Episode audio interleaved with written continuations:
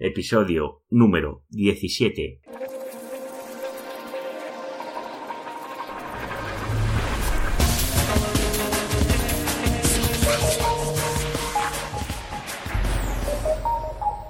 Muy buenos días, queridos oyentes. Muy buenos días, queridos oyentes. Nos encontramos con un nuevo episodio del podcast de Ser Profesional. Comenzamos las semanas cargados de energía y espero transmitiros toda la fuerza del SEO para que vuestros proyectos suban a lo más alto de los buscadores. Si aún no lo sabéis, este es el podcast que habla sobre el posicionamiento web en buscadores como Google, también habla del posicionamiento como canales como puede ser YouTube, hablamos también de lo que es el posicionamiento ASO a través del Google Play o el App Store y todo lo que está relacionado con el marketing 3.0, como puede ser social media, que aún no hemos tocado, pero que tocaremos en los próximos capítulos.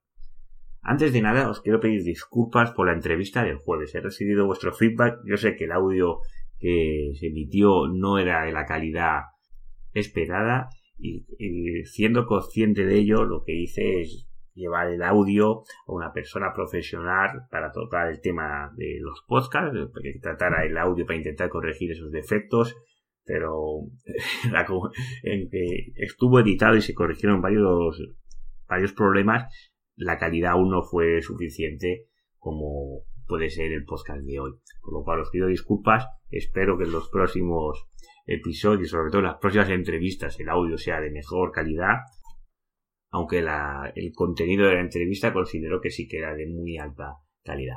Recordad que me podéis encontrar en mi página web seoprofesional.net. Allí dentro podéis encontrar todos los enlaces de las redes sociales. También podéis encontrar las notas del programa en la sección de blog de cada capítulo, donde en algunos pongo imágenes y doy más detalle de todo lo que explico. También quiero agradecer todas esas valoraciones que estoy recibiendo de iTunes y gracias a todas estas valoraciones y sobre todo a vosotros oyentes que os escucháis el programa día a día, hemos conseguido que el podcast de SEO profesional salga como producto destacado cuando entras dentro de la plataforma iTunes a través del móvil o a través de vuestros ordenadores. Con lo cual estoy obteniendo una gran visibilidad y estamos consiguiendo más oyentes que cada día escuchan el programa y recibo su feedback a través de, del formulario de contacto que tengo en el silbar de la página web.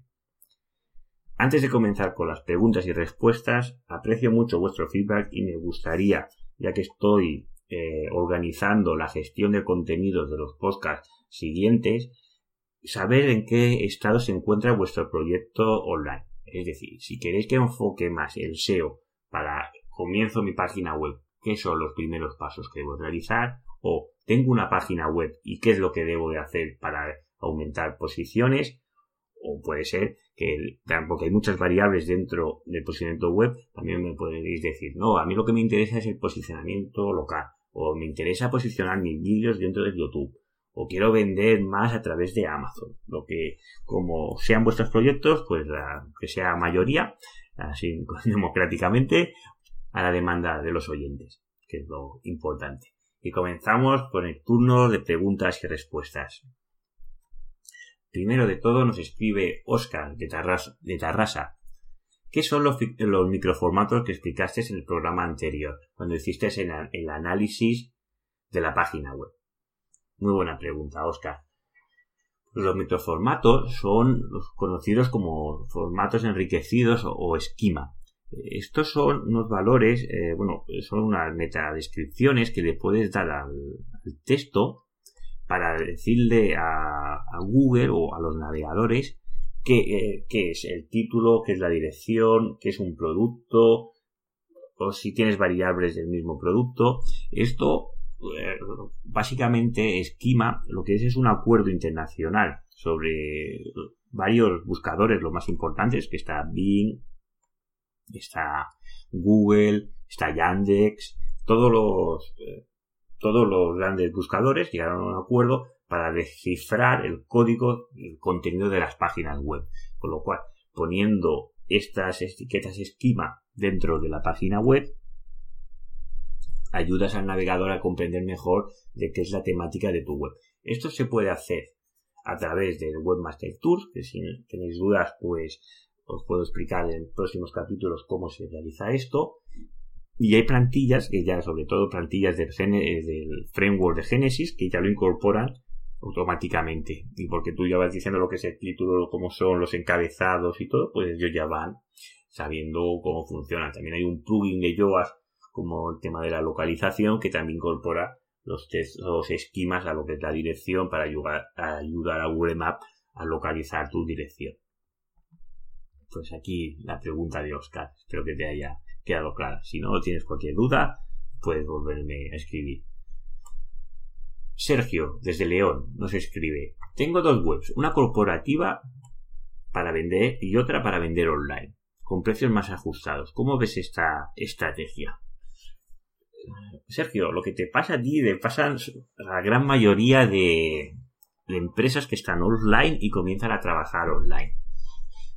¿Qué es, lo que sucede? Pues que un negocio físico a pie de calle tiene unos gastos de estructura que son grandes y los precios normalmente de una tienda física pues son más elevados que una tienda online que puede eh, comprimir o reducir al mínima expresión lo que son los gastos estructurales porque a través de los almacenes, almacenes que directamente se encargan de gestionar los stores que no tienes que tener ni una nave ni nada para poder gestionar todo lo que son los envíos, los portes y todo pues ¿qué, es lo que pasa? Que si quieres vender con los precios de, la tienda física a nivel online, a no ser que des un producto de muy, un valor añadido al producto muy importante, pues la gente normalmente se suele decantar por los precios. Y le digo se suele porque esto hay estudios que demuestran que no todas las personas se decantan por el precio. Y si, no fuese, si fuese todo así, iPhone concretamente, pues no vendería ningún móvil, porque siempre hay móviles mucho más baratos que, que iPhone. Lo que sí que es verdad que la gente cuando está dispuesta a comprarse un iPhone, sí que puede buscar el precio más barato que le vendan ese iPhone. Pasa que la política de precios de iPhone es muy, muy rigurosa sobre los distribuidores y los márgenes y realmente no hay diferencia de precio de comprar a un, a un distribuidor a que comprarlo a, propio Apple. Sí que hay diferencia de precio, pero e, e, es pequeño, no es significativo. No, esto en otros productos no, no pasa, es decir, hay una diferencia de precio del distribuidor al cliente final, pues muy, muy importante. Con lo cual, centrándonos en la pregunta, eh, generar dos webs supone mucho trabajo. Trabajo sobre todo a nivel de generar contenidos, de generar etiquetas únicas, mi recomendación siempre es tener una única web. Porque solo a nivel de posicionamiento es mucho más fácil posicionar una web o el tiempo que vamos a dedicar en posicionar una web no es el mismo que posicionar dos. Vamos a, dedicar el doble de tiempo. Con lo cual es el doble de sacrificio. Pero si la web la estamos trabajando correctamente, estamos haciendo contenido único, todo está siendo siguiendo pues las famosas directrices de Google, que contenido es rey y la experiencia del usuario es lo más importante, pues claro, hacer esto desdobladamente se puede hacer, pero conlleva mucho más trabajo. Mi experiencia es, como te pasa a ti, que eh, tengo muchos clientes que han comenzado con dos webs y al final de los años, no te digo de uno, de dos, de tres, pero cuando ya cinco o seis años acaban fusionando las dos webs en una y acabando una dirección de una a la otra.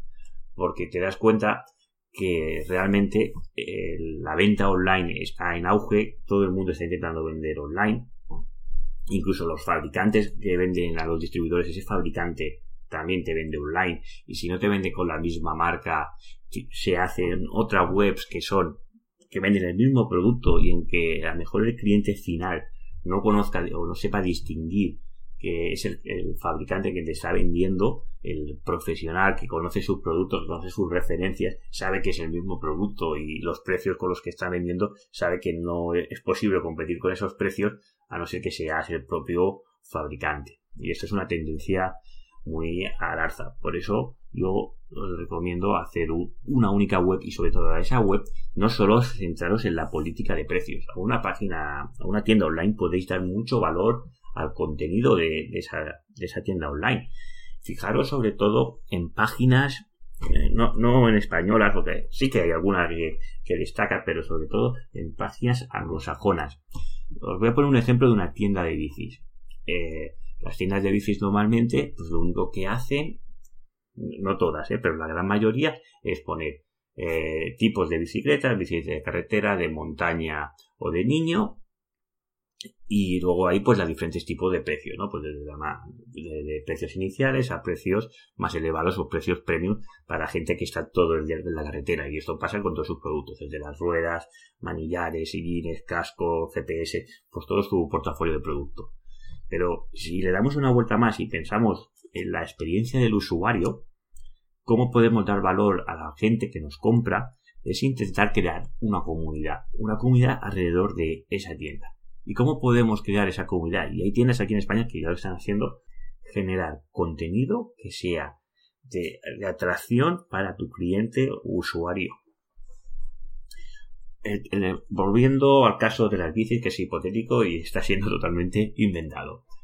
Imaginaros que eh, cuando ya tienes un cliente y eres asiduo a una tienda de bicis, porque sales normalmente todos los fines de semana en bici, incluso todos los días, pues tú, eh, tú, además de cambiarte la bici cada X tiempo, lo que sí que consumes, pues son, pues alimentación, si se cuida el tema de la suplementación deportiva, o el tema de recambios de las ruedas que se pinchan, cubiertas, el mantenimiento de la bici, hay bicis que cuestan pues de 6.000 euros para arriba. Y claro, y esta gente que sale en bici, pues cuida esa bici, pues igual que su coche, o incluso mejor. Y es muy importante pues ese mantenimiento. Ese mantenimiento, pues hay mucha gente que lo intenta hacer él porque tiene, es un poco mañoso y sabe hacer los cambios y todo esto, o lo lleva al mecánico. Pero pues la gente que lo lleva al mecánico o, la gente que lo realizan ellos tienen que comprar ese material. Pero si tú explicas en vídeos o, a nivel de contenido, en blogs, cómo cambiar el aceite de la horquilla, cómo ajustar esto. Pues está generando contenido de valor para una tienda. Y eso el usuario lo agradece. Esto hay tiendas, sobre todo en el mercado anglosajón, que crean comunidades a nivel de rutas. Es que la misma tienda organiza excursiones a otros países para salir a hacer rutas. Y claro, es un concepto más amplio. Y esto, al fin y al cabo, acaba llegando a toda la comunidad porque se, porque todos se conocen y todo esto a, nivel de las redes sociales y es el camino a seguir para el tema de aportar valor y no solo fijarnos en el precio. El precio habrá productos como todo que, que son de gancho y otros que son para aumentar la facturación. Otro ejemplo, y el último porque estoy alargando en esta pregunta, es el Mediamar. El Mediamar no es la empresa de, que vende tecnología, más que tecnología electrónica de consumo, más barata de, este país. Pero claro, tú ves sus anuncios y te hacen pensar que eres tonto porque no compras el más barato. Y dices, ¿cómo voy a pagar más caro si lo puedo comprar aquí? Pero es que los precios que ellos tienen de gancho, pues las, las televisiones y todos los ganchos que tienen, que son muchos, sí que tiene unos precios realmente imbatibles, que seguramente lo están vendiendo a coste, porque su negocio es más financiero que de temas de la electrónica. Pero los restos de productos que están alrededor, o que están, que tienes que ir al final del pasillo, que tienes que pasar todo el pasillo y seguramente te paras en algo que te llame la atención, seguramente ese producto no sea tan económico como puede ser en otros sitios. Pero claro, porque ellos ya te dan siempre la atracción que no seas tonto, yo no soy tonto y y tú le preguntas incluso a un niño, no, yo he ido a yo no soy tonto, porque no conocen la palabra de, posiblemente de media más. Centraros no solo en estrategias de precio. Es mi recomendación. Vamos a la siguiente pregunta. Eh, quitar números o parámetros de las URLs que sean amigables. ¿Afecta SEO? ¿Cómo debo de cambiar esas URLs para no perder el SEO? Muy buena pregunta. Todo lo que son las URLs tienen que ser simplificadas pero que sean amigables, que sean descriptivas del producto que quieres realizar o servicio, pero a la vez intentar evitar parámetros y números. No, eh, no es el factor determinante que si tengo números o no tengo números en la URL voy a posicionar mejor o peor, pero si las tienes lo más amigable posible, sobre todo si los números, intentar que no sean al principio, si se el caso, sobre todo eso sea en tiendas, eh, si hay números que estén al final, más que el número sería conveniente pues describir el color o el tamaño, ¿sabes? Para darle un poco más de empaque a lo que estás vendiendo, para que darle más señales a Google de lo que es ese producto, más que los números. Si estamos decididos a cambiar estas URL porque los parámetros pues, están al principio de la URL o en medio de la URL, que ahí es un factor que no es del todo amigable y sí que se puede cambiar y yo recomiendo cambiarlo en estos casos, pues hay que realizar siempre una redirección 301, que es la única redirección que transmite el SEO.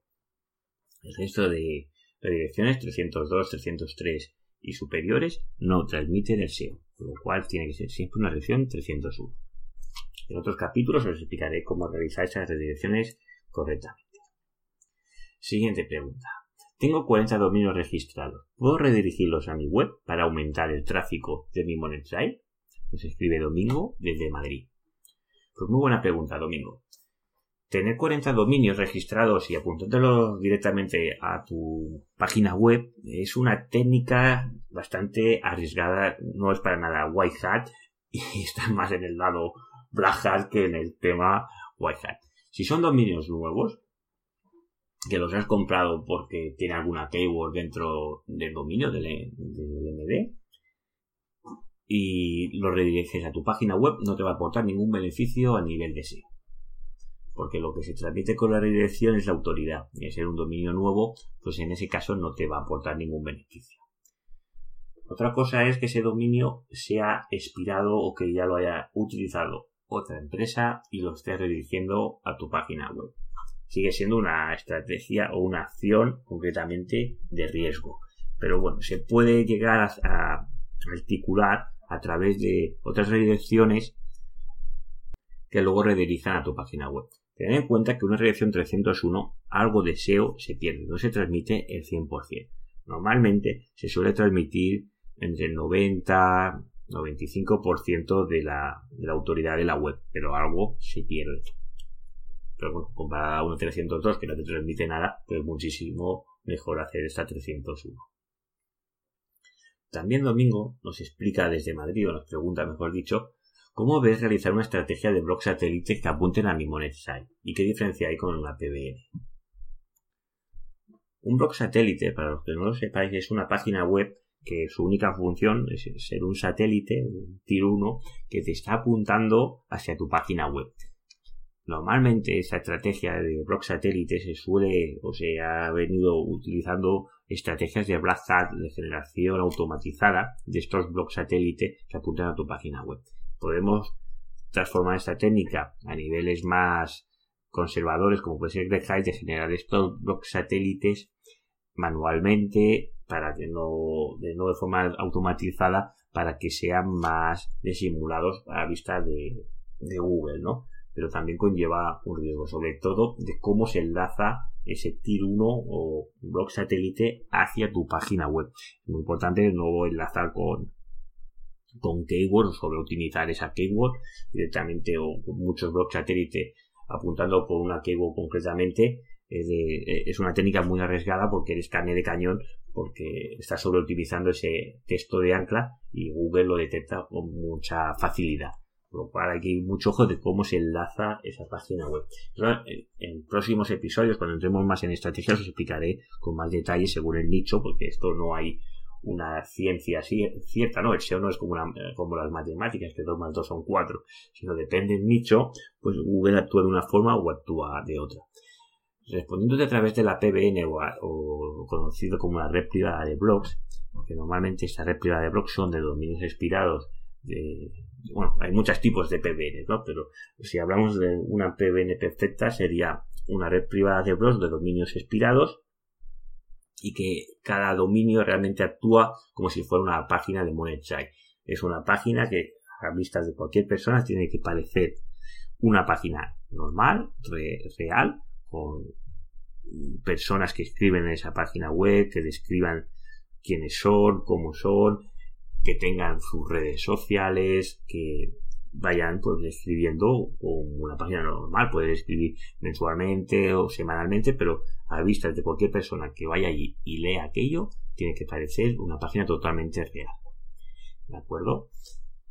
Importante, pues a la hora de generar ese contenido dentro de esa red privada de blog, tiene que ser contenido atrayente para que la persona que lee ese contenido pues quiera clicar al enlace de tu página web. y que te aporte una visita de calidad. Esto sería una red privada de blog. Y bueno, y las redes privadas de blog pueden ser más o menos pequeñas dependiendo de la competencia que tiene el nicho de mercado. Y hasta aquí las preguntas de hoy. Tengo muchas más por responder, pero para no superar los 20 minutos los dejaremos para el próximo lunes. Sobre todo, muchas gracias por escucharme, por estar ahí al otro lado todos los días, agradecerte esas valoraciones de 5 estrellas en iTunes, también agradecer por me gusta de iVoox y desearos muy buen día y nos vemos mañana. Muchísimas gracias.